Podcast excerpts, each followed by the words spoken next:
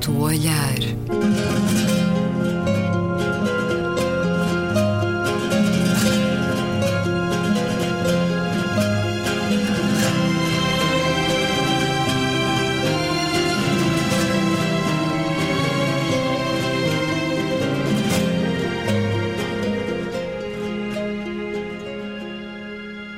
Bem-vindos a um certo olhar. É uma conversa na Antena 2 com Luísa Schmidt, António Feijó, António Araújo e Luís Caetano. António Feijó, muito obrigado por uma vez mais se juntar ao programa. Vamos aos vossos destaques do melhor e do pior da semana, o vosso olhar arregalado e sobrolho franzido. Aqui, nos últimos dias, António Araújo. Eu acho que olhar arregalado, acho que esta notícia da Arábia Saudita, autorização para as mulheres conduzirem, eh, apesar de tudo, é um avanço. É só para o próximo ano, em, mas eh, recordemos que já em 2013 havia uma mulher que tinha desafiado esta proibição e, portanto, para o próximo ano as mulheres poderão conduzir. Mas é ver para querer, é ver para querer. Poder conduzir em público, não é? em público. Acho que conduzir, muitas já sabiam. Digamos que é aquele pequeno passo, aquela boa notícia que nos dá a dimensão da distância, da diferença. Mas vamos ver, até agora, isto foi foi, isto é só a partir de junho de 2018, calma. Mas a partir de agora, isto foi anunciada, querem eh, simultaneamente em Riad e em Washington, mas é ver para querer. Não quero utilizar aqui uma expressão, eh, digamos, bíblica para referir-me à questão da Arábia Saudita, mas só vendo. Eh, agora, sobre o olho franzido, eleições alemãs, uma notícia que penso que passou relativamente despercebida cá, mas também não quero eh, não quero jurar, eh, mas é uma notícia importante do El País eh, que diz que diversos estudos detectaram mensagens automatizadas para ajudar a direita nacionalista alemã, sobretudo a senhora Frauke Petri, e, e o título do, da notícia é Robôs russófilos para impulsionar a propaganda da AFD. Eh, diz aqui o, que se trata de um fenómeno muito parecido com o que ocorreu no conflito catalão e mesmo que admitamos que o El País tem alguma alguma simpatia eh, ou alguma parcialidade na abordagem do conflito catalão, é, já são alguns episódios de interferência russófila, se quisermos, a mais eleições americanas, neste caso a favor da extrema-direita alemã e também no conflito, ou se quisermos, na questão eh, da Catalunha. Portanto, todas, todas estas mensagens com o objetivo, obviamente, de desintegrar, eh, de desintegrar. Nos Estados Unidos conseguiram, de certa forma, com hum. Trump, e, e, portanto, não vem esquerda ou direita, não é as mensagens do tempo da, da Guerra Fria. Ao mesmo tempo, uma notícia de Trump, que ameaça o Ártico com a exploração de gás e petróleo, e eh, acho que isto é eh, suficiente. Hoje surgiu uma notícia que me deixou um bocadinho, eh, no Expresso Economia, que me deixou um bocadinho inquieto, que é um grande investimento na zona do Cais do Ginjal acho que são 330 apartamentos, mas eu não quero, eh, digamos, já não me recordo o número exato dos apartamentos, porque não estou a pensar em comprar nenhum. Mas eh, a urbanização daquela zona toda era algo que se esperava há muitos anos, porque realmente é o sítio mais agradável para, para ver Lisboa e era um bocadinho estranho eh, que aquela encosta não fosse. Uh, digamos, o, o, exatamente, não fosse ali a Brooklyn ou como em Sydney ou qualquer coisa. E, sobretudo, aquilo será para estrangeiros, não para gente que trabalha em. Era aí que planeavam construir arranha-céus há uns isso anos. Isso houve, a Maneta de Cacilhas, Maneta de Cacilhas, mas isso era um projeto do Manuel Graça Dias, eu penso era mais ficção. alguma coisa onírica, como tudo o que sai dessa pena. Agora, aqui é algo preocupante é se a ocupação dos locais do Ginjal vai ser, de certa forma, impedido de, dos sítios, se quisermos, mais bonitos para ver Lisboa, do outro lado, eh, se a circulação das pessoas, se aquele espaço vai ser, digamos, interdito ao, ao, ao, público devido aos interesses privados. Espero que não. E além disso é domínio público hídrico, marítimo, é domínio público. Pois, não sei o que é que, o que, é, que é possível fazer Sim, ali em termos de exceções, é mas... fazer isso com a Expo, portanto pode, pode sempre arranjar esse processo de privatizar o espaço público, não é? Referiu as eleições alemãs e Donald Trump. Hei de perguntar-vos sobre ambos, mas para já, António Feijó, destaques do melhor e do pior na semana que passou. O melhor, eh, penso, eu tive, tive agora aqui a tentar pensar no que é que me impressionou mais na semana. A espremer os últimos dias. Exato. Eu, eu gostei muito de uma coisa que aconteceu em Portugal, que foi a cobertura das autárquicas na Antena, na Antena 1. Isto é, de manhã havia um diário de campanha e havia depois um debate entre os sucessivos candidatos em cada um dos círculos. Eu ouço habitualmente rádio eh, quando, de, manhã quando vou trabalhar e hum, fiquei preso sempre naquilo. Oh, isto, é, isto é muito interessante porque há um preconceito em Portugal contra o poder local. O preconceito em Portugal contra o poder local tem algumas razões. Naturalmente, qualquer preconceito tem habitualmente alguma razão que o suporta, que o sustenta. Mas há também muitas coisas muito interessantes a acontecer no poder local. E nestes debates era, era curioso ouvir pessoas de posições muito distintas. Algumas delas só têm uma questão que as motiva. A questão é estritamente local, mas tentavam ser o mais eloquentes possível, possível em relação a essa sua causa. Eu gostei particularmente dos programas. Os programas eram. Hum, conseguiam cortar uma velocidade e uma. e uma hum, indisciplina verbal que habitualmente caracteriza este tipo de debate. Muitas vezes até havia algum trato amistoso entre É, os exatamente. candidatos. Eu- mas eu acho que, interessante, Há que tirar o chapéu a todos os jornalistas envolvidos. Eu E preferia a Maria Flor Sublinhar a extraordinária jornalista que é Maria Flor Poderoso, E eu acho coordenadora. que isso é, foi realmente muito, muito interessante. E menos interessante, mais negativo. Encontrou alguma coisa? Eh, Isto é, é- aí é mais fácil, embora haja o embaraço da riqueza. É abrir a janela. Claro, a- a riqueza é tal que uma pessoa fica embaraçada na escolha.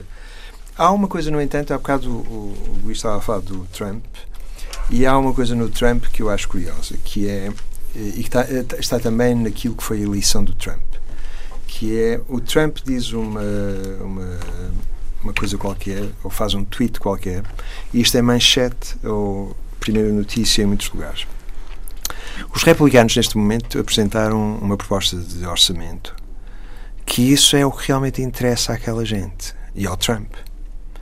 E eu começo a pensar que os insultos todos que se fazem ao Trump, agora há uma expressão inglesa maravilhosa para isto, é aquilo que ele ouve a rir-se durante todo o caminho para o banco.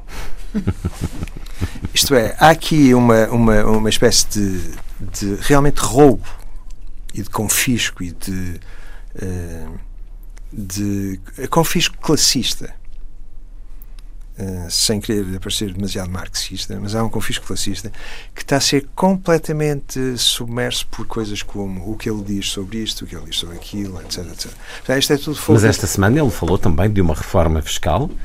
Mentiu a dizer os ricos, eles vão dizer mal de mim, eles eh, quer lá saber. Quando aquilo é uma reforma fiscal que auxilia os ricos de todas as maneiras possíveis e imaginárias.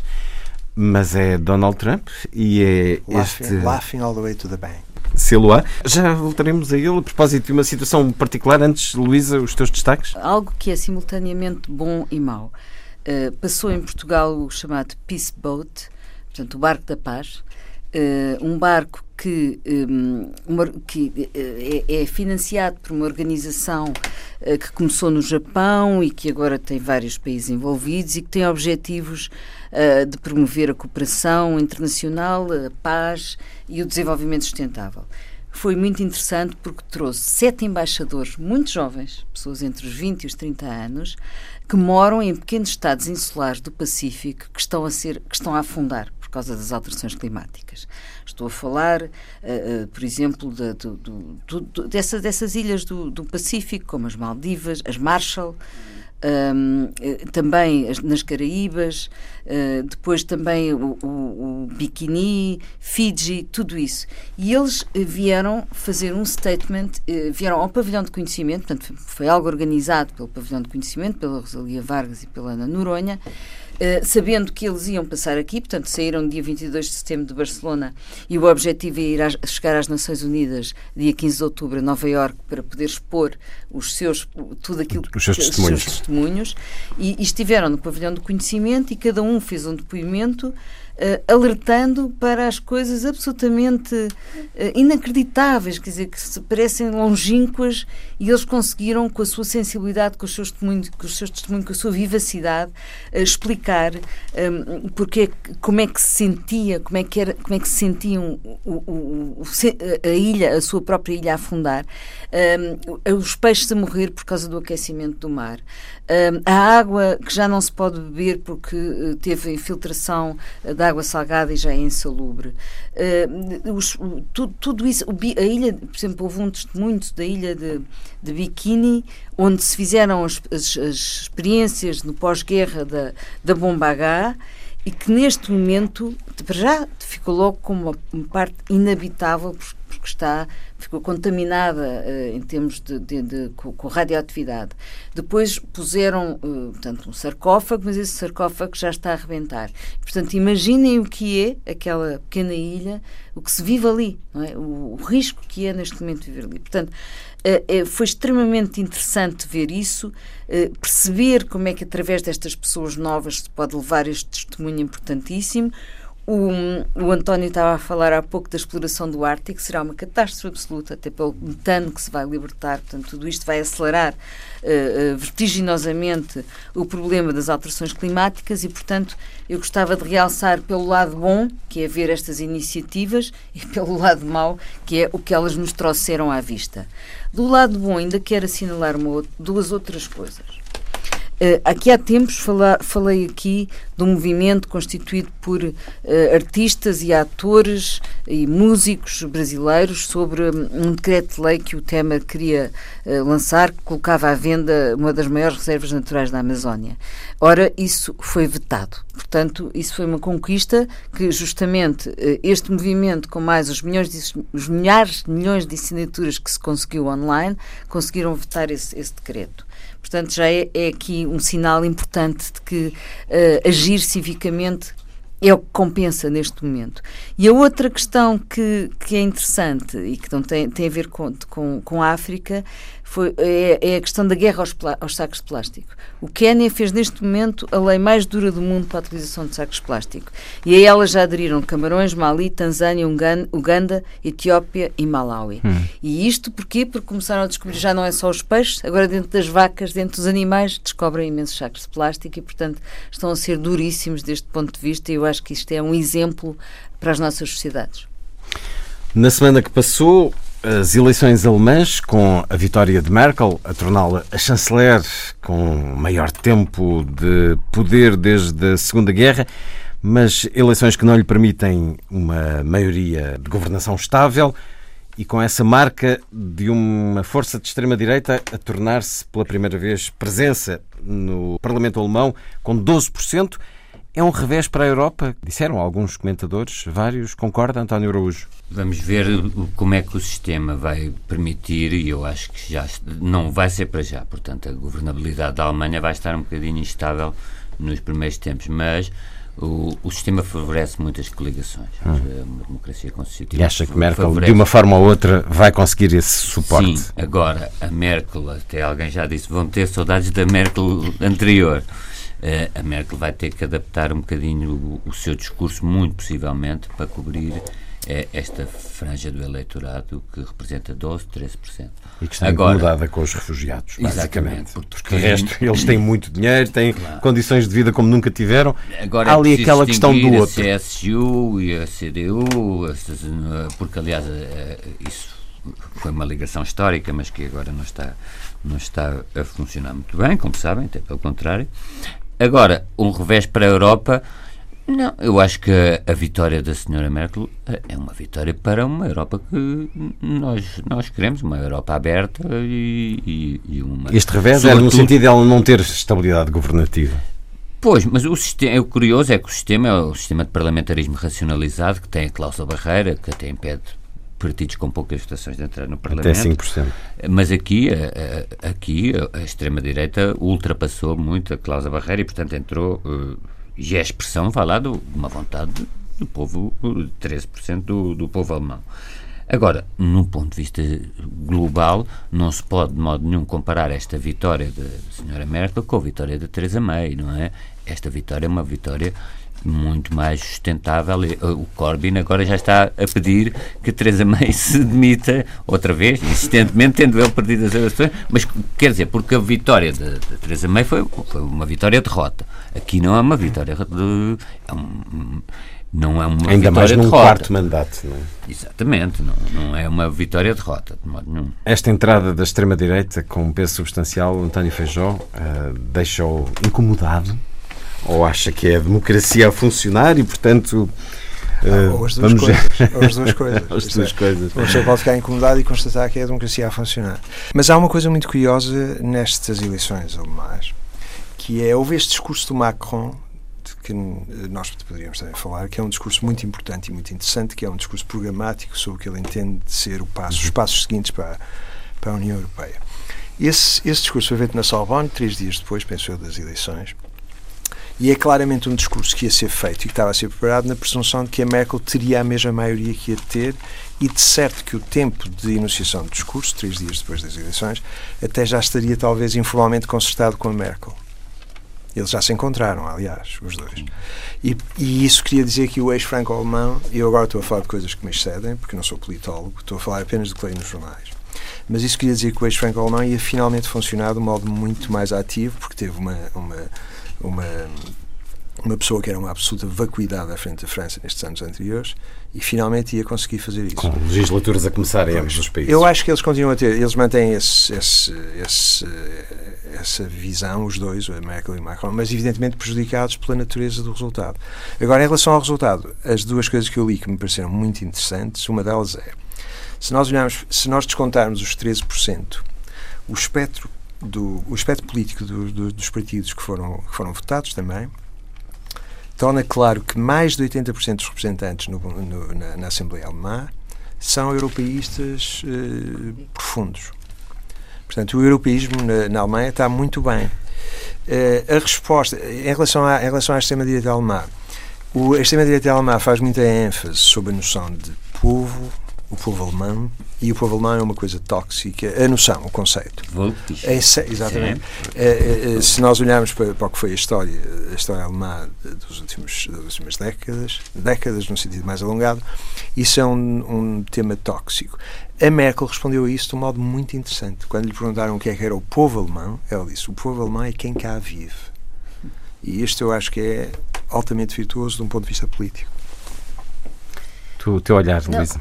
Eu, eu acho que apesar, apesar da péssima notícia que é, uh, pode ser menos péssima do que se calhar uh, tinha sido há um ano atrás. Uh, o que é que eu estou a pensar? Então, wishful thinking, obviamente é um wishful thinking, mas sinto que o, o pico do assanhamento já pode, se calhar, ter sido e eh, tenderá a diminuir. contra os refugiados. Contra os refugiados. Não, e o assanhamento também até da extrema-direita. Se nós pensarmos, a Áustria teve quase a ganhar, não ganhou. Não, a extrema-direita alemã agora fraturou-se. Fraturou-se. No dia seguinte Exatamente. Mas a Áustria, afinal, não ganhou. A Holanda, pensava-se que ia ter um resultado muito, muito melhor, não teve. A França, então, o, o Macron destruiu completamente, cilindrou a Marine Le Pen, aquele célebre debate, e, portanto, uh, uh, ela caiu. mas ela passou caiu, à segunda não, volta. Mas, mas, caiu, não é? Foi incapaz de. Mas passou à segunda volta, da mesma maneira que a extrema-direita alemã está ela, a crescer. Passou, mas, mas deixa-me deixa acabar passado, o raciocínio.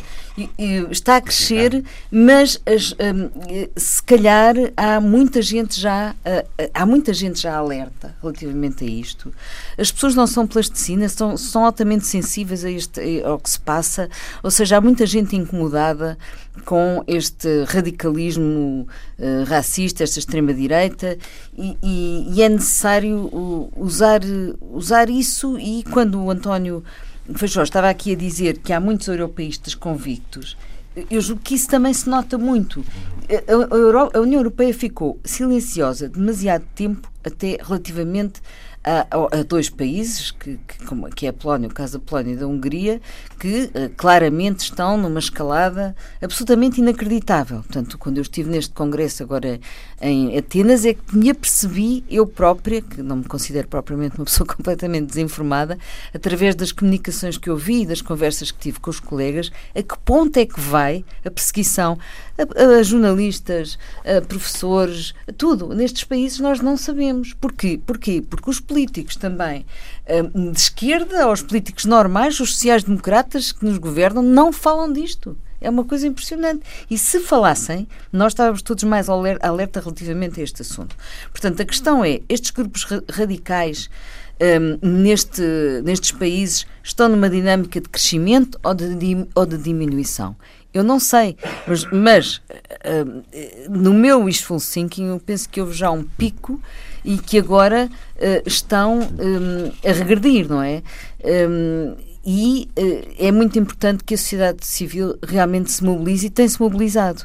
Não são só esses europeístas convictos que estão no Parlamento, e isso é muito importante, e o cosmopolitismo que o, que o Macron tem manifestado, o seu próprio discurso uh, era muito anti-extrema-direita nesse sentido, este, este que ele fez, e, mas eu creio que se as pessoas se mobilizarem, não é? Se esta sociedade civil que está altamente sensível, isso até pelo efeito de Trump, portanto, muito reativa a esta, a esta hum, situação uh, na Europa, então nós podemos vir a assistir um, a um, uma redução, não é? E é necessário incrementar uma dinâmica às avessas desta que está a suceder. Isso é uma coisa que passa, evidentemente, pelos líderes políticos, têm que, ter, têm que estar muito mais atentos ao que se passa uh, na Europa e, e, em alguns países, mas também pela sociedade civil toda. Quer dizer, estar vivo hoje em dia obriga uh, obriga uma militância qualquer. A sociedade civil precisa de se informar bem, nem sempre tem essa qualidade na informação, mas enfim, pode procurá-la noutros lugares. António Araújo? Há dois dados que são relativamente interessantes, eh, ou melhor, um dado e um, um, um, alerta talvez pessimista. Um dado que eu, que eu acho que é relativamente consensual foi a incapacidade do Martin Schulz, eh, sendo um europeísta convicto, articular um discurso alternativo, eh, porque este modo de governação da senhora Merkel, que era, por um lado, através de Schauble e tudo, relativamente duro para com o austeritário para com os países do Sul, mas depois houve uma com a questão dos refugiados houve uma inversão completa. E daí é que ela ocupou o espaço político todo.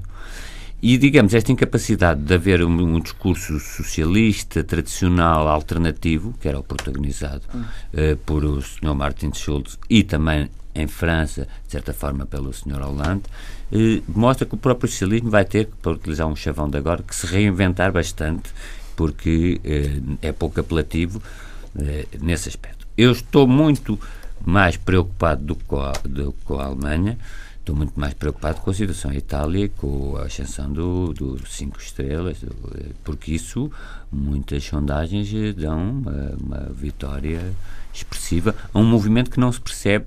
Quer dizer, o Beppe Grillo, as pessoas ainda tentavam perceber um bocadinho como uma versão, digamos, um, uma mescla de Narciso Miranda, Valentim Loureiro e Isaltino Moraes. Estamos a passar a vida eleições. Não, não falar nisso. Lá vem a Comissão Nacional de Eleições. Não, não, não, não, não, acho que. Não estamos sei. só a caracterizar. Bem, sim, e antes sim, de Itália, sim, estamos preocupados com as eleições da Catalunha. Da Catalunha. Não, da Catalunha, por acaso, surgiu Mas... um artigo, se me permitem. Uhum. Eh, eu sei que trouxe muito de remeter para o país hoje, mas não, não é hábito, mas enfim mas eh, confesso que o El Mundo, depois do caso Sebastião Pereira, me deixou algumas desconfianças quanto à sua autenticidade. Mas há um artigo muito interessante, que é um artigo de opinião, mas é sobre os mitos e as falsidades, chama-se assim mesmo, do processo. O processo é o processo independentista. E que demonstra, por exemplo, que houve uma mudança que este, uh, uh, o independentismo catalão não é algo, uh, se quisermos, que tenha raízes muito fundas do ponto de vista de contra a Constituição, que é uma Constituição de um Estado unitário. Os catalães, em 78, foram os que apoiaram com maior percentagem, 90%, a Constituição de 1978. E uma série de outros, eh, de outros pontos, por exemplo, a questão de devolver isto para referendo. O referendo, já houve alguns juristas alemães que disseram muitas vezes é a ideologia democrática vulgar que é remeter. Nós mesmo em Portugal não podemos fazer referendos sobre a unidade do Estado. Não podemos fazer um referendo. Em Portugal não seria possível a Madeira fazer eh, reclamar, ou os Açores reclamarem o referendo, como a Catalunha. E o referendo da Catalunha é também ilegal e inconstitucional. Mas Nós, a forma como o Governo Central tem lidado com o assunto não isso é, é questão, como um elefante Isso é questão política, mas a questão de dizer que, eh, que é flagrantemente inconstitucional um, um referendo é. Agora, uh, por exemplo, em Portugal é, é, é, inconstitucional haver um referendo sobre o sistema fiscal, porque senão as pessoas votavam todas para acabar com os impostos, qualquer, qualquer tipo de impostos. Portanto, há matérias que não são referendáveis, um dos quais, uma das quais é a unidade do Estado. O mesmo se passa em Espanha. Agora, como o Governo Central tem lidado com isto, também é algo que daria aqui para... Sim. Para... Tinha-vos perguntado sobre uma situação que nos Estados Unidos está a criar uma cadeia de gesto emblemático de contestação a Donald Trump, que chamou filhos da mãe aos jogadores da NFL, mas com um vernáculo substancial eh, na substituição da palavra mãe a NFL, a Liga de Futebol Americana, não terá uh, os programas de debate incansáveis que temos nas nossas televisões, mas é o grande desporto nacional. Toda a gente tem o seu boné da sua uh, equipa. Uh, e estes jogadores negros ajoelhavam durante o hino em protesto contra a violência racial da polícia, e isto vem já de há anos. Ora, Donald Trump chamou-lhe filhos da mãe, disse que deviam ser despedidos, disse que são uma vergonha para a América é um discurso que, entretanto, foi contestado por outros desportos, com os jogadores uh, criarem ou gestos de ajoelhar ou de entrelaçar uh, uh, os braços. Terá nascido aqui uma forma muito popular de desacreditar Donald Trump, António Feijó. Eu há bocado referi-me a vários falsos problemas que os tweets do Trump vão alimentando, enquanto que o Partido Republicano, que é, vai fazendo a política fiscal que faz, etc, etc. Mas este caso é um caso mais interessante e eu acho que é, é, vale a pena olhar só um minuto ou dois para isso, porque a NFL, a National Football League, os jogadores de futebol de que ele está a falar, isto realmente é, é sinónimo de preto. O que ele está a falar é de. Ele está, está, é uma questão racial. Está, é um argumento estritamente racial. Ele sabe isso e, portanto, ele está a atacar é os negros e está a atacar os negros, que aliás tem sido consistentemente a política dele.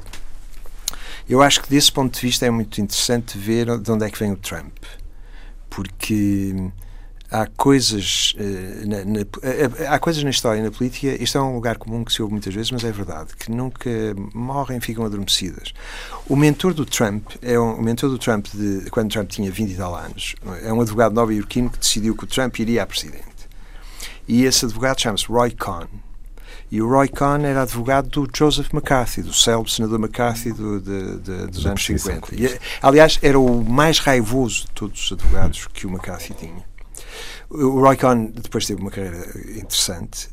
Há um filme, há uma série, há uma, uma, uma, uma peça de teatro que é o Angels in America, do Tony Kushner, que fez sobre a SIDA. É, exato, e ele, o Con é, é a personagem que, que o Pacino eh, representa e como.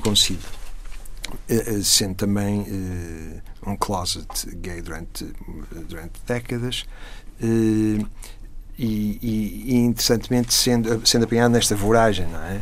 Uh, final. Mas o Con, como político, um, faz parte dessa matriz do McCarthy.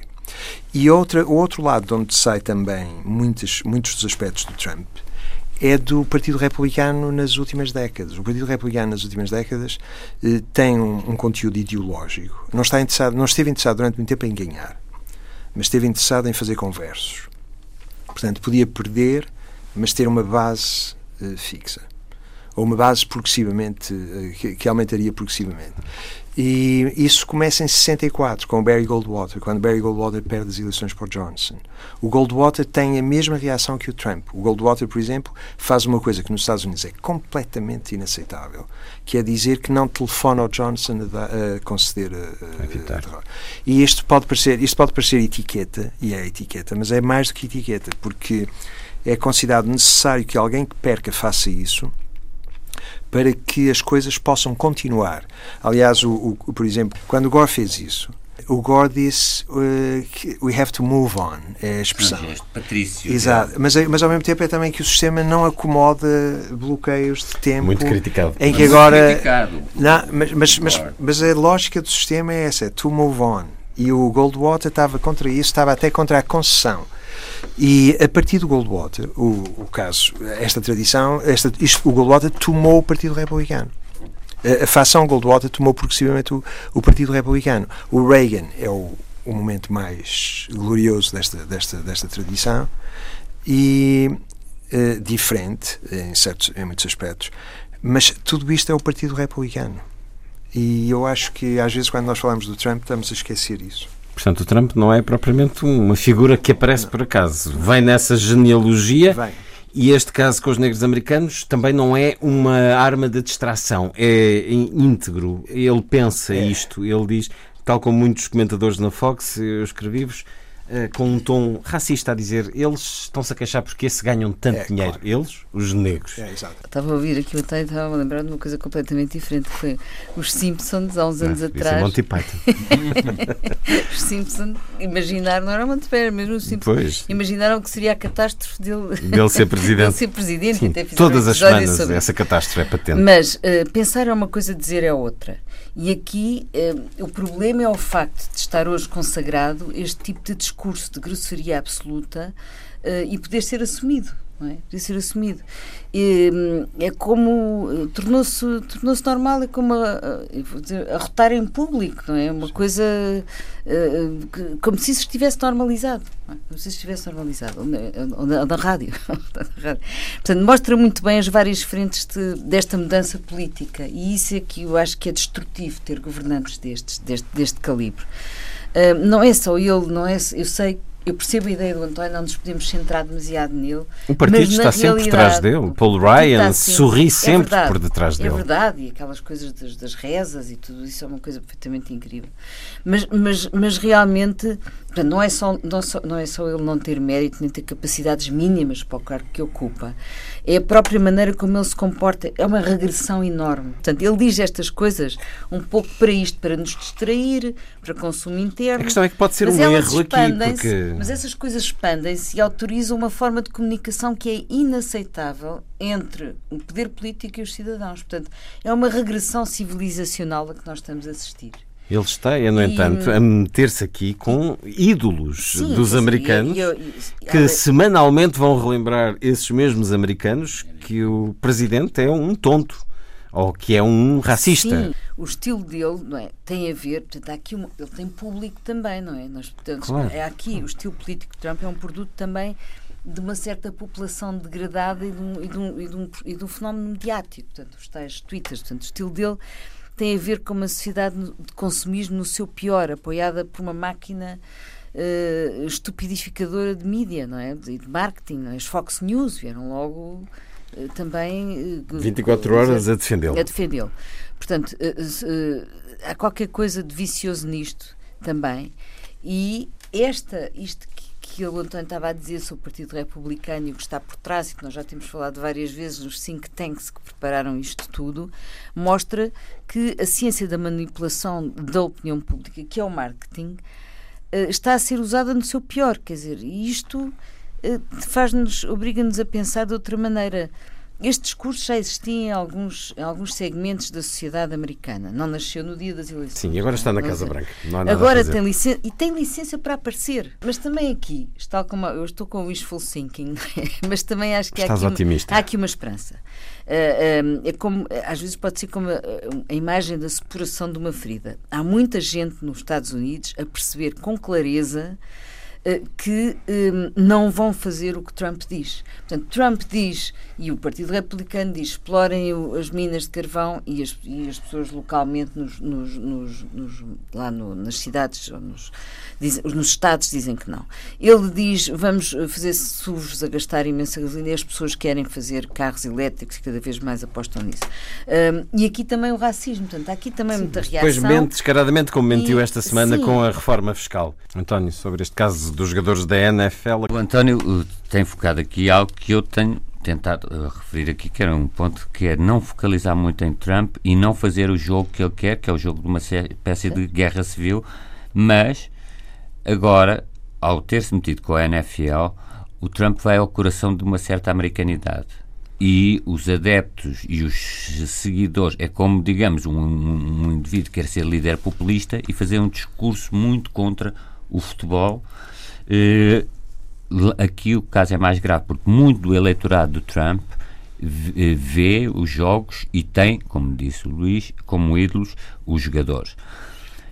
E o que vejo aqui é tal razão de esperança da Luísa. Eu penso que isto eh, tudo demonstra que é um homem que irá fazer um mandato quando muito, se, se, se conseguir chegar ao fim. Porquê? Porque com o gesto dos jogadores, de certa forma, a oposição anti-Trump precisava de algo que de um acontece símbolo. sempre de um símbolo, que acontece muito, aconteceu nas diretas já no Brasil, aconteceu eh, na Revolução de Veludo, aconteceu em vários locais. Aliás, há uma grande teorização sobre ações não violentas nos Estados Unidos, não só o Luther King, mas ainda atualmente Gene Sharp, um autor que tem escrito muito sobre ações não violentas, uma tradição que vem do E pode lá haver coisa mais não violenta do que ajoelhar Exatamente. durante o hino. E, é, e, é e portanto, e, e, isto era algo que estava um bocadinho. Pode ser que este movimento, ao alastrar, isto vai alastrar muito possivelmente, o, o, o Occupy nunca teve muito um gesto uh, simbólico, tinha, tinha adereço, etc. Mas este gesto pode ser uma centelha que pode fazer muita coisa nas cerimónias dos Oscars, nas, eh, recordemos a, aquelas Olimpíadas do Black Power e, e essas coisas. Este, o gesto neste caso pode ser é algo é tudo, como é tudo. num Eu programa antigo. Ora, nos últimos dias uh, gostava ainda de vos ouvir sobre um projeto de revista que vingou, teve tempos áureos, mas terminou a propósito da morte do seu fundador, Hugh Hefner, aos eh, 91 anos, creio, 93.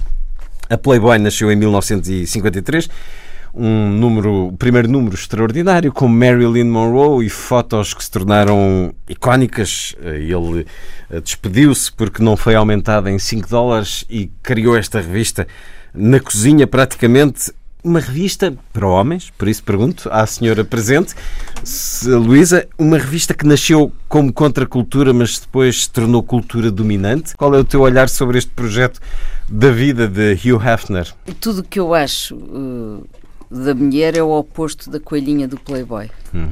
E, portanto, para mim é detestável o que a revista representa de futilidade e primitivismo na forma como, como olha para a mulher. E quando surgiu? Não foi um, um, manifesto de liberdade da mulher poder dizer, um, despir um, e apresentar o seu corpo na... manifesto, quer dizer, ele tentou a tal imagem de revolucionário dos costumes, hum. um, e não foi? um rebelde anticonvencional, quer dizer, mas para mim... Não foi? É, em 53 é nos Estados Unidos? É um rebelde sem causa. Para mim é um rebelde sem causa, desculpa, não, tem, não consigo sair disto. Portanto, a revista é um ícone da mercantilização do corpo da mulher e do seu abastardamento e, portanto, a, a, tornada a mulher ao nível de um objeto dirigido tanto aos homens, não é? E, portanto, criando aquele estereótipo. Na minha opinião, de facto, não há nada que desculpa a projeção da coisificação da mulher e, da, e, a, e, a, própria promoção da aceitabilidade social sobre isso. E, portanto, eh, eu, eu, não tenho nada a dizer mais sobre, sobre este assunto. Quer dizer, não, não apesar a... de que eu sei que eles. Há conversa de homens agora. É melhor passarem aos homens, porque eu de facto sei que ele fez entrevistas na revista, vinham Sim, entrevistas ao Bob Dylan. sempre comprei a revista Dylan, pelas entrevistas. E não sei o quê, mas eu quero lá saber disso. É quer dizer, para mim. Para mim. Compram. Tem uma entrevista com é o Kissinger. Exatamente, mas para mim, eu não, eu não passo disto, ainda por cima pensando uh, no, que não, não deixe de associar a questão da coelhinha também às coisas horrorosas da, do, do, que, do que significa a prostituição, não a prostituição, sobretudo ligada ao tráfico de mulheres, que tem aparecido muito e que mas é uma isso, coisa apesar de tudo, há uma linha a separar de sei, forma mas, bem demarcada é a Playboy mas de é uma linha, prostituição mas, mas e Mas vai no mesmo sentido. Não, não, não adiro a, a, Quer dizer, para mim é. Qual é a sua opinião, António Feijó, sobre a revista que tem pergaminhos literários, entrevistas a Nabokov, a Saul Belo, tantos outros, Alex Haley, uh, um tipo que escreveu Raízes, toda a gente devia ler o Raízes no que diz respeito ao racismo. Eh, foi, fez mais de 25 entrevistas para a Playboy, geniais. A sua opinião, António Feijó. Mas gosto de vos ver tão animados a falar da Playboy. Eu lembro, Do lado literário. Isto é, eu li episodicamente a Playboy e lembro de uma entrevista, por exemplo, ao Marlon Brando, em que a certa altura o entrevistador perguntou ao Marlon Brando quais são as coisas que ele não gosta. E o Marlon Brando deu uma resposta, eu li isto, pai, eu acho que era adolescente, nunca mais me esqueci. O Brando diz que as coisas que mais o repugnam, que mais lhe repugnam, então uma delas é uh, o interior da boca de um camelo e a segunda é uma rapariga a comer lulas. Grande memória, António. Exato. Eu, eu achei, achei tão bizarro aquilo. As Mas, leituras da eh, adolescência são as mais picantes. mas, mas há Não, uma. mas é que isto é dirigido aos adolescentes e criam estereótipos logo, logo desde o início. Não, mas há uma coisa curiosa Oh. aqui que eu, aliás, vou, vou, pegar, eh, vou pegar também numa coisa que disse a Luísa, que é. E o, o Luís começou por dizer que isto é de 1953, o início. O Hefner começou a Playboy em 1953. E a, a Luísa, a certa altura, eh, descreveu o Hefner como um rebelde sem causa, fazendo alusão, sem o dizer, ao filme do, do, Com James do, Dean. do Nicholas Ray com James Dean. E interessantemente, eu tinha escrito aqui James Dean porque queria fazer uma ligação. E a ligação, ah, ah, portanto, havia dois pontos que eu gostava de fazer sobre isto. Um é fazer essa ligação. Ou seja, quando aquilo aparece nos anos 50, o que o Hefner está a fazer numa América que nós habitualmente reconhecemos nos filmes, e nos filmes o James Dean e o Nicholas Ray e o, estes adolescentes eh, como o Brando, etc., que tentam destruir uma, uma, uma, um uma certa moralidade da classe média, muito asfixiante. E o Playboy estava no contínuo disto porque dizia uma coisa, que nessa altura era herético para essa classe média, que era dizer que o sexo era bom. Que havia um lado hedonista que, valia, que a existência podia passar por isso. Ehm, o- o- os filmes do James Dean, que todos também vimos e, e de certo todos gostámos de ter visto, eh, eu às vezes via aquilo e normalmente a descrição dos pais nestes filmes, em que estes adolescentes é que são os heróis, os pais são sempre, são sempre conservadores, são sempre limitados, são sempre Intolerantes, eh, secos. intolerantes secos, etc. E em todos estes filmes e nos anos 50 levam uma pancada sem, sem cessar em todo tipo de filmes, livros, etc. Mas um dia eu, eu pus-me a pensar, mas quem são estes pais? Estes pais são as pessoas que estiveram no dia D. Estes pais são as pessoas que vieram da guerra completamente traumatizados e para quem uma relva e uma casa Era o paraíso. era o paraíso. E o cão E e, é- dois filhos. E é de uma brutalidade imensa uma pessoa depois dizer que eles são todo este rol de negatividade, eh, esquecendo isso. Mas de qualquer modo, o Hefner, desse ponto de vista, foi importante justamente por isso, porque por dizer que o sexo era uma coisa interessante e que era bom. E assumiu de modo sem pudor. E, e isso, isso teve algum efeito. Agora, todas, toda a descrição da Luísa, eu subscrevo tudo o que ela disse. Mas há um, agora há um segundo Até porque ponto. está sentado ao lado dela. Não, Não, exatamente. estava em risco. Mas há, mas há um segundo ponto que eu gostava de fazer e que é tem a ver também com uma, uma, uma coisa que a Playboy, em que a Playboy tem interesse e que se pode ver melhor na outra, na concorrente mais abastardada, que é a Penthouse. Hustler, de- Ah. eh, ou a Hustler a Penthouse do, do Flint, Larry Flint. E há, o, há aquele filme do Foreman, nós já tínhamos falado há bocado antes disto iniciar-se, quando, quando tínhamos pensado que se podia falar da Playboy, do filme do Foreman. E esse, isso aí é que eu acho que há uma coisa muito interessante a dizer, porque o, o Flint, o Larry Flint, o, o, eh, portanto, a pessoa, o editor dessa outra revista, como a Playboy, mas mais. mais, mais exatamente. em, foi levado a tribunal pelo, pelo reverendo Jerry Falwell. O reverendo Jerry Falwell, que é uma figura também instrumental em certas, numa certa facção do Partido Republicano Americano, a certa altura foi eh, pôs o Flint em tribunal porque Flint pôs um desenho, um cartoon, em que a mãe do Jerry Falwell está a ter atividade sexual numa eh, retrete. Eu vou dizer retrete porque aquilo é uma outhouse, é uma casa de, de- daquelas casas que estão fora do jardim. E o Falwell achou isto de uma brutalidade eh, excessiva e, e processou o Flint. Este caso foi até ao Supremo Tribunal norte-americano e o Flint ganhou. E isto é que é extraordinário. Ganhou em nome da liberdade de expressão. Ora, isto diz muito sobre o que é que, como é que a liberdade de expressão é concebida nos Estados Unidos. Se olhaste sobre a Playboy, António Araújo, Posso dizer que a Playboy está para as revistas e para as publicações, como a praxe está para as universidades. É um, é um fenómeno que eh, todos nós temos como repelente por aquilo que significa, mas que é muito difícil eh, dissuadir o- os estudantes ou os leitores. Eu acho mais interessante, se calhar, sobre, do que a Playboy, assim, são os discursos que existem sobre a Playboy. Há um discurso, digamos, para tornar a Playboy palatável ou, ao consumível, que é o discurso mais intelectual. Ah, as entrevistas, da, os entrevistas do Playboy. Não, não é. Porque, não, não, mas uh, as entrevistas são. Eu acho que a Playboy não é conhecida pelo seu. Nunca vi o Nabokov na Centerfold, não é assim que se passa. Hum, sim, no, mas, mas existem uh, livros com as mas, entrevistas. Mas como é evidente, claro, isso é um, um, um dispositivo para tornar a, a revista mais transversal. Portanto, é lida por pessoas de classe. Aliás, sempre houve esta diferença até entre o, o Gaffner e o, o, Larry Flint, ou as publicações que dirigem. Eh, portanto, a Playboy é muito mais aceitável em alguns círculos burgueses. O contribu mas há esse discurso, há também o discurso dele. Uh, como, como, contributo para a, a, a, libertação sexual.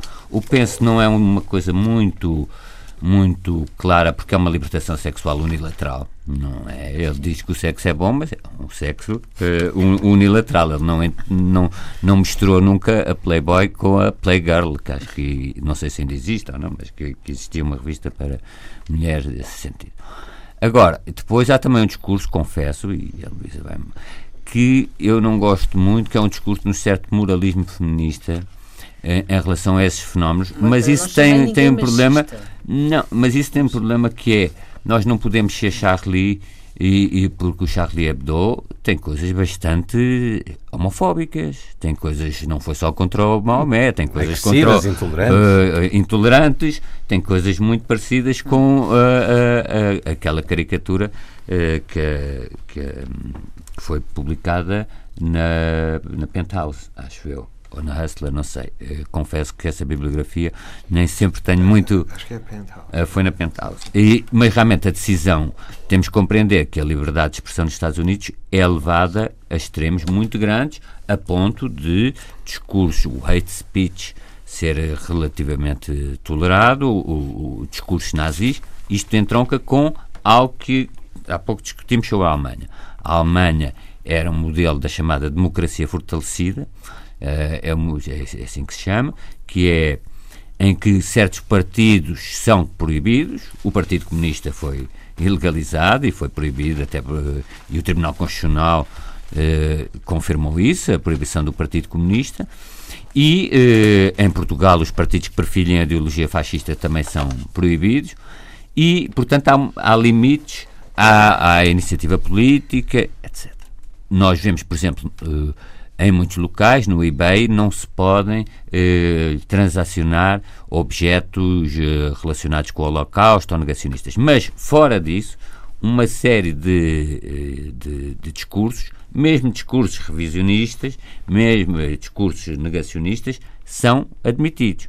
Porque, por exemplo, quando se viu aquele caso da Deborah Lipstadt, isso é na Inglaterra, mas o, o caso é o mesmo. Uhum. Não foi a Deborah Lipstadt, a historiadora, que pôs em causa o historiador, pôs em tribunal o historiador negacionista, o Irving. Foi, foi o contrário. ofendido. Foi ele que fez o papel do referente Fowell, agora. Na, quem normalmente se mete um bocadinho com os direitos e as liberdades de expressão e dessas coisas, uh, aí tem, tem, tem problema. É? Nos Estados Unidos tem.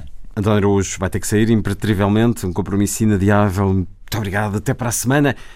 No tempo que nos falta até ao final do programa, regressamos ao livro Universidade como Deve Ser, livro agora publicado por António Feijó e Miguel Tama, num dos ensaios da Fundação Francisco Manuel dos Santos, ligando a um assunto que foi notícia há dias, mas leio um excerto. Em Portugal, a cada categoria da carreira corresponde uma remuneração que varia pouco e que não é afetada significativamente pelo mérito da pessoa que a ocupa. Um professor bom, com um determinado número de anos na sua categoria, ganha exatamente o mesmo que um professor mau.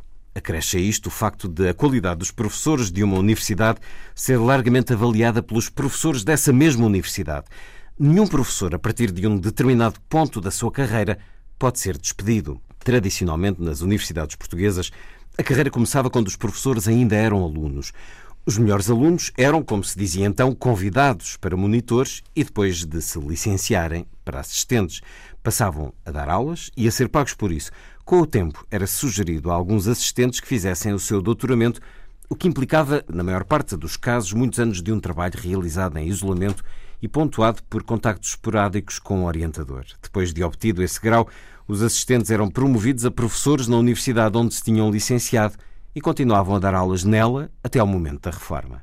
Nos últimos 30 anos a situação mudou. Por exemplo, o facto de alguém se doutorar por uma universidade já não garante que nela venha a dar aulas. Esta alteração foi muito combatida pelos sindicatos de professores, no entanto, ainda hoje uma grande parte dos professores das universidades portuguesas é doutorado pela universidade em que dá aulas e nunca deu aulas noutro sítio.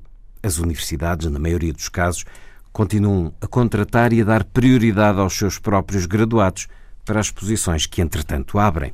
Isto no livro A Universidade Como Deve Ser, mas nos últimos dias, numa série de trabalhos que o Jornal Público está a fazer, um estudo coordenado por eh, Orlando Tavares, uma das autoras desse, que é um primeiro estudo sobre a endogamia académica realizado em Portugal e que foi divulgado pelo Conselho Nacional de Educação. Ela, em declarações ao Jornal Público, diz que é um problema que se coloca quando os melhores candidatos nem sequer são considerados, que a endogamia académica é entendida como um sério problema e uma conclusão da Direção-Geral de Estatísticas da Educação e Ciência vem confirmar essa existência de endogamia nas universidades do nosso país. Nos concursos institucionais para posições académicas, os candidatos internos à instituição prevalecem sistematicamente.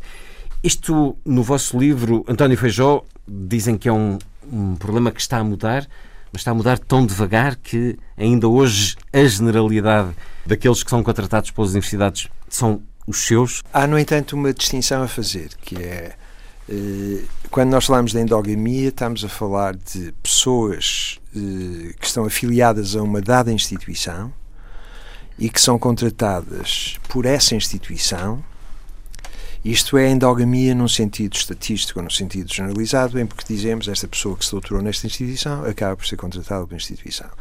A endogamia aqui não tem perversidade necessariamente, ou seja, hum. uma pessoa que foi doutorada nesta instituição e que é contratada por esta instituição, pela mesma, pode ser uma excelente pessoa para fazer a posição. Tem qualificações para isso. Depois há um outro sentido da endogamia em que nós dizemos que uma pessoa, por ser de uma dada instituição, é contratada por essa instituição, apesar de não ter a qualidade que um outro candidato perspectivo hum. ou eventual tem, mas que esse candidato perspectivo ou eventual que também se candidatou à posição não conseguiu eh, fazer valer. E isto já é um sentido perverso, ou mais perverso. Não conseguiu fazer valer eh, no pela concurso, forma como foi concurso. ajuizado? Exatamente. São critérios subjetivos o suficiente para isso? Ou porque o concurso excluiu ou pôs em hum. posição, em segunda ou terceira posição, se fosse apenas uma vaga e a pessoa da instituição, por razões pelo facto de ser da instituição e, portanto, beneficiar de, do conhecimento do júri, ter conseguido essa pessoa à posição. Mas aqui, portanto, há duas coisas a distinguir. Agora, a endogamia que nós descrevemos aí nesse excerto que o Luís leu, historicamente era, era, era absoluta, ou seja, realmente nas universidades portuguesas era um estudante de licenciatura, começava por ser convidado para monitor, depois passava a assistente, uhum. depois ficava uma série de anos a doutorar-se com um orientador da sua faculdade. Com o lugar garantido. Quase. Exatamente, e aliás até se fazia uma coisa que era, eh, por exemplo, a data do doutoramento era decisivo para saber quem é que à frente entraria num dado concurso.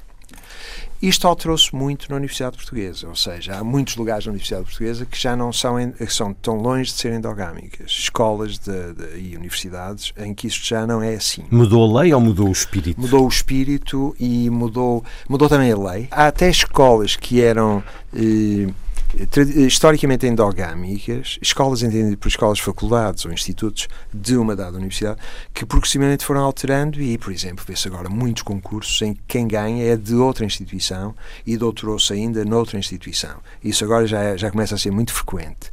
Portanto, de um ponto de vista da endogamia, eu acho que há sinais muito claros de que a situação está a alterar. Mas, historicamente, era absolutamente endogâmico. E, evidentemente, nós podemos pensar mas o que, como é que pode ser um como é que pode ser uh, uma prática não endogâmica? Porque também não se pode prescrever que seja não endogâmica no sentido em que se o concurso é universal e alguém da instituição aparece e o júri considera que essa pessoa é a melhor pessoa para o não lugar. Pode haver uma acusação de. Mas, mas, mas uh, há lugares fora, de, fora do país em que, em certas universidades, por exemplo, ou em, ou em certos países, a pessoa que acaba ou que faz o doutoramento numa dada universidade não é contratada pela universidade. A universidade eh, eh, quer até que a pessoa vá primeiro Vai ganhar aulas, mundo. Exatamente, e só depois é que volta e eles aí estarão interessados em, em, que, em que, ela, em que essa pessoa regresse. E, portanto, a posição aqui é nesses, nesses países ou nessas universidades é ativamente anti-endogâmica.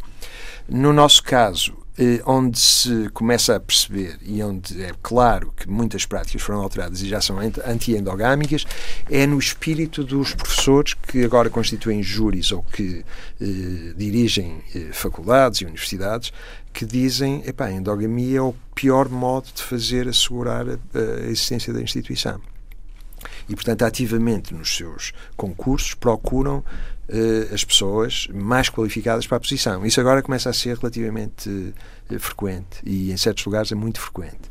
Portanto, aí, aí eu acho que há uma alteração histórica importante. Evidentemente, quando há uma alteração desta natureza, não é universal. Há fricções. Uh, não, não é em todas as instituições do mesmo, com o mesmo vigor. Eh, nem mesmo dentro de uma única instituição, dependendo das faculdades ou das escolas, isso se faz do mesmo modo. Eh, há ritmos desiguais de, de, de contrariar esse tipo de impulso eh, que não é aceitável mas eu penso que genericamente se vê muitas alterações nesse sentido. E por uma razão muito simples. Aliás, a razão eu acho que é também uma, que é com o grande incremento de doutorados que existe, que existem agora em Portugal, para cada posição que abre, nós podemos ter, em alguns casos, dezenas de candidatos. E, portanto, um júri que olhe para estas dezenas de candidatos vai, de certo, considerar uma pequena, um pequeno conjunto que são os mais qualificados. Naturalmente, pode haver algum nesse pequeno conjunto dos mais qualificados que pertence à instituição, mas também haverá outros que não pertencem. E os júris começam agora a escolher estritamente por mérito. Isso é, já começa a ser muito frequente. Mas repare que é, é uma espécie de impulso demográfico que satura o universo. Está a contribuir para isso também, é a bom, levar à mudança. É a endogamia empobreceu a Universidade Portuguesa nas últimas décadas, Luísa Schmidt? Sim, quer dizer, é sempre melhor o cosmopolitismo, a experiência a, a, a circular e, e, e, a mobilidade. Uh, e eu estou de acordo que existe a endogamia e que há que atalhá-la, não é? Mas atenção, acho que uh, não se pode cair nem no compadrio da, da mediocridade, nem também no mercado global abstrato meramente numérico, como às vezes se faz, não é? Que cria uma espécie de maçãs golden dos currículos building e, portanto, entra num, numa, numa, num automatismo que não é saudável. Porque as universidades têm que saber escolher, têm um projeto, têm objetivos que querem prosseguir e, a partir daí, devem criar critérios límpidos. Mas eh, têm que criar a sua própria especificidade, o seu caminho e a sua identidade. Portanto, nem endogamia, uh, nem endogamia medíocre, nem produto branco cego, como agora vêm alguns uh, reitores dizer. Aí, ai, não, nós agora vamos esses, sobretudo esses que têm, onde se tem verificado maior endogamia e que vão fazer quase critérios cegos de de publica, bibliometria e todos esses critérios que nós, que nós sabemos que às vezes existem e que nós não podemos automatizar escolhas segundo uma matriz, porque aí perde-se diversidade e perde-se projeto, não é? O projeto da universidade. Um, e depois eu acho que aqui também há uma coisa diferente. Uma coisa é a reprodução, outra coisa é o compadrio. E isso não são a mesma coisa. É verdade que durante anos o que houve foi a reprodução. Havia as equipes, havia os, uh, havia os, os, critérios, portanto, os assistentes, como o António disse. Uh, uh, sempre houve, e em alguns casos fazia sentido porque também eram pessoas, eram professores que faziam escola. E esses professores foram importantes. Muito importantes também na Universidade Portuguesa. que eram, agora, se calhar a questão nestas coisas está mais. Está, tem, tem, neste momento, com a oferta que existe, isto mudou. E mudou quase que naturalmente, não é? Acho que aí é uma coisa. Estou de acordo, eu acho que a Luísa uh, trouxe à discussão uma coisa muito importante, que é. Uh, se nós pensarmos que para contrariar a endogamia, então vamos fazer concursos em que temos, uh, ela usou o termo, uma matriz, uma matriz bibliométrica. O que é que isto quer dizer? Quer dizer que os candidatos entregam um currículo, no seu currículo vêm todas as suas publicações, e contabiliza-se o número das publicações, a qualidade presumível das publicações, porque foram na publicação X, que é, é considerada muito boa, eh, tem, etc. Mas se isto for um modo de contratar, e nós no livro, depois, mais à frente, quando damos uma ideia alternativa para as contratações, estamos radicalmente contra isto. Em certo sentido, podíamos ter um programa de computador em que se mete o currículo de alguém, faz Sim. a matriz biométrica e diz o melhor é aquele. Acontece que a qualidade não se vê deste modo. Não se vê nem pela quantidade de publicações, nem, nem pela nem por, por, por, por uma pessoa diz sobre si própria. Exato. E ainda por cima, porque nós sabemos que hoje em dia há, há, uma arte de fazer esses currículos, não é? Fabricam-se uh, currículos com uma espertalhice muito grande, mas às vezes sem legitimidade, não é? Já, já, temos apanhado isso. Portanto, digamos que a razão está no meio e não nos extremos. E, e aquela velha questão do bom senso aqui tem, continua a ter muita importância. Eu, idealmente, também concordo com o que vem no livro, o que, eles diz, o que vocês dizem, portanto, o António e o Miguel, uh, que é ótimo ver que uh, o ideal seria que as pessoas circulassem antes, fossem para outros sítios, houvesse mobilidade e eh, entrar posteriormente, não é? Porque, porque, de facto isso enriquece a pessoa, a própria pessoa, a, a, circulação e o cosmopolitismo enriquecem. Mas o problema é que nós também sabemos que muitas vezes os melhores vão, na prática, vão e não voltam. E já nos aconteceu isso, não é? Que já perdemos pessoas, estamos a perder pessoas todos, todos, todos os meses pessoas muito boas, porque não, temos, não estamos com capacidade de contratação. E, e, e às vezes, quando queremos captar os bons e mantê-los, porque sabemos que provavelmente uma vez lá fora, uma vez nos outros países, porque os outros países sabem-nos apreciar muito bem, eles não voltam. Aconteceu ainda recentemente com uma pessoa que eu gosto imenso, que é um historiador da tecnologia, o Tiago Saraiva, não conseguimos contratá-lo, não é não conseguimos, quer dizer, no fundo, uh, um, não, não houve aqui um, não houve um concurso propriamente dito, e quando houve já ele estava nos Estados Unidos e está em Filadélfia e não volta. E é uma pena nós perdermos este, estas pessoas. E eu não me importava nada de fazer endogamia com, com o Tiago Saraiva.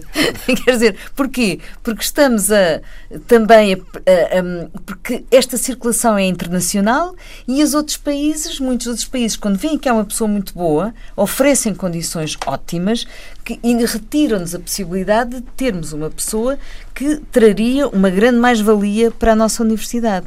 Portanto, há aqui um equilíbrio, é o tal, é o tal, é a tal história, há aqui um equilíbrio que nós temos que ter nesta transformação e nesta mudança que estamos a viver, sendo certo que, evidentemente, que o compadrio é sempre de, de, rejeitar. Há só um aspecto, no entanto, que é o caso deste destruidor da tecnologia, e é mais ou menos típico, por exemplo, na vida de todas as universidades americanas. Isto está sempre a acontecer. Isto é, vai-se contratar, vai-se buscar aqui uma pessoa. Aliás, o, o que é muito grande e a pois, capacidade de contratação das universidades é enorme claro, e nós não. Mas o que nós, nós não, não, temos isso. Não temos essa capacidade e isso é uma das coisas que devíamos ter. Nós devíamos ser capazes de poder contratar uma pessoa específica, mas a legislação não permite isso.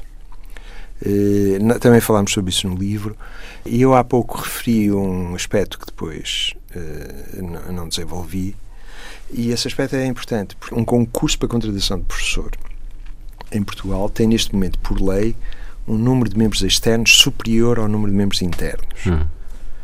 E isto é justamente para contrariar a endogamia. Em princípio, isto parece fazer sentido. E, no entanto, eu posso ser, e nós somos, eh, nesse livro, eh, o Miguel e eu somos resolutamente anti-endogamia e achamos que esta prescrição legal de que o número de membros externos excede os internos não é aceitável. Não é certo, até porque a universidade e o instituto têm que ter um projeto, Exatamente. tem que ter objetivos e, e tem que também quem é CERN não tem esse, esse conhecimento. Claro. E quem decide, quem, decide quem, quem, quem, vai ser professor na instituição, investigador na instituição, são pessoas que não têm a ver com a instituição. A instituição deve poder escolher os seus. E isto não é endogamia, isto é outra coisa. Eh, aliás, a instituição... Isso é ter projeto. Exatamente, ter, ter um projeto e, e, e, ter a sua própria identidade como projeto e lutar por ele. E isso é que é muito interessante e muito importante numa instituição, é saber criar essa diferença e saber ir por esse caminho mantendo sempre a abertura, obviamente. Com critérios de imparcialidade e de valorização daquilo que realmente vale a pena, é um assunto complexo, como tantos outros, mas a ideia que fica, sim. Deixa eu dizer uma coisa, é porque uma, coisa que leste aí foi a avaliação, de, o premiar o mérito. Isso nós sabemos que é um bocadinho é insuportável na, na, na, universidade. É que eh, há pessoas que trabalham muito e há pessoas que não trabalham nada e aí não há tudo absolutamente de acordo Isso não é só na universidade, geralmente não, tende mas, a acontecer em todo o funcionalismo público. Sim, mas na universidade é possível fazer isso, não é possível? E há colegas, e, e realmente não se permeia ao mérito e devia haver aí uma, uma capacidade das pessoas eh, que mais trabalhem serem também compensadas por isso. Isso tem a ver com a avaliação e isso era avaliação, todo, todo um programa. Avaliação, e todo temos, um programa. Temos avaliação anual. Complexidades que estão neste livro, a Universidade como deve ser, de António M. Feijó e Miguel Tama, num dos ensaios da Fundação Francisco Manuel dos Santos. Já não temos mais tempo. Vamos, uh, sugestões vossas para os próximos dias, António Feijó. Vou sugerir uma coisa que não é lisboeta, até porque habitualmente, quando se fazem sugestões, fazem sugestões que têm como alvo Lisboa. Se alguém estiver numa das duas cidades que eu vou referir e não conhecer, ou se alguém passar por alguma das duas cidades que eu vou referir, então seria boa ideia ir ver a Casa Museu José Régio, quer em Vila do Conde, quer em Porto Alegre. Eu devo confessar que não conheço a de Porto Alegre, mas conheço, conheço a de Vila do Conde e acho que vale muito a pena. E está a conhecer a casa de um dos maiores autores da língua portuguesa de sempre, hoje absolutamente negligenciado, mas que tem uma dimensão muito, muito grande. Luísa. Tem a ver com a Lisboa, capital ibero-americana, portanto, as, as máscaras mexicanas, eh, que tem sido pouco falada. Nós falámos aqui, trouxemos aqui o António Pinto Ribeiro, mas realmente eh, é uma matéria muito importante e muito interessante para Portugal que nós não temos uh, valorizado, uh, nem temos publicitado como deve de ser toda esta questão, estes acontecimentos uh, que esta que este que esta como merecem, publicidade como merece. E portanto eu sugiro que vão ao Museu da Marioneta, que é um sítio sempre muito interessante e, e aprazível porque ali vão atuar várias companhias que sobre, justamente sobre, com várias técnicas do teatro de marionetas eh, de vários sítios da, da, América da América do Sul do, na próxima entre o dia 4 e 5 estará uma companhia chilena 4 e 5 de outubro, no dia 6 e 7 de outubro estará uma, uma companhia brasileira, depois 7 e 8 de outubro volta a ter uma companhia chilena. É consultar Estarão também da Colômbia, de Espanha, de Cuba. Uh, acho que vale a pena irem aproveitarem este ciclo uh, no Museu da Marioneta, com o Teatro da Marionetas, das Marionetas e com a tal magia da animação eh, que as marionetas sempre nos trazem. Foi um certo olhar com António Feijó. Muito obrigado por mais esta presença na Antena 2. António Feijó, Luísa Schmidt, António Ruge e Luís Caetano. Se os desejos de uma excelente semana.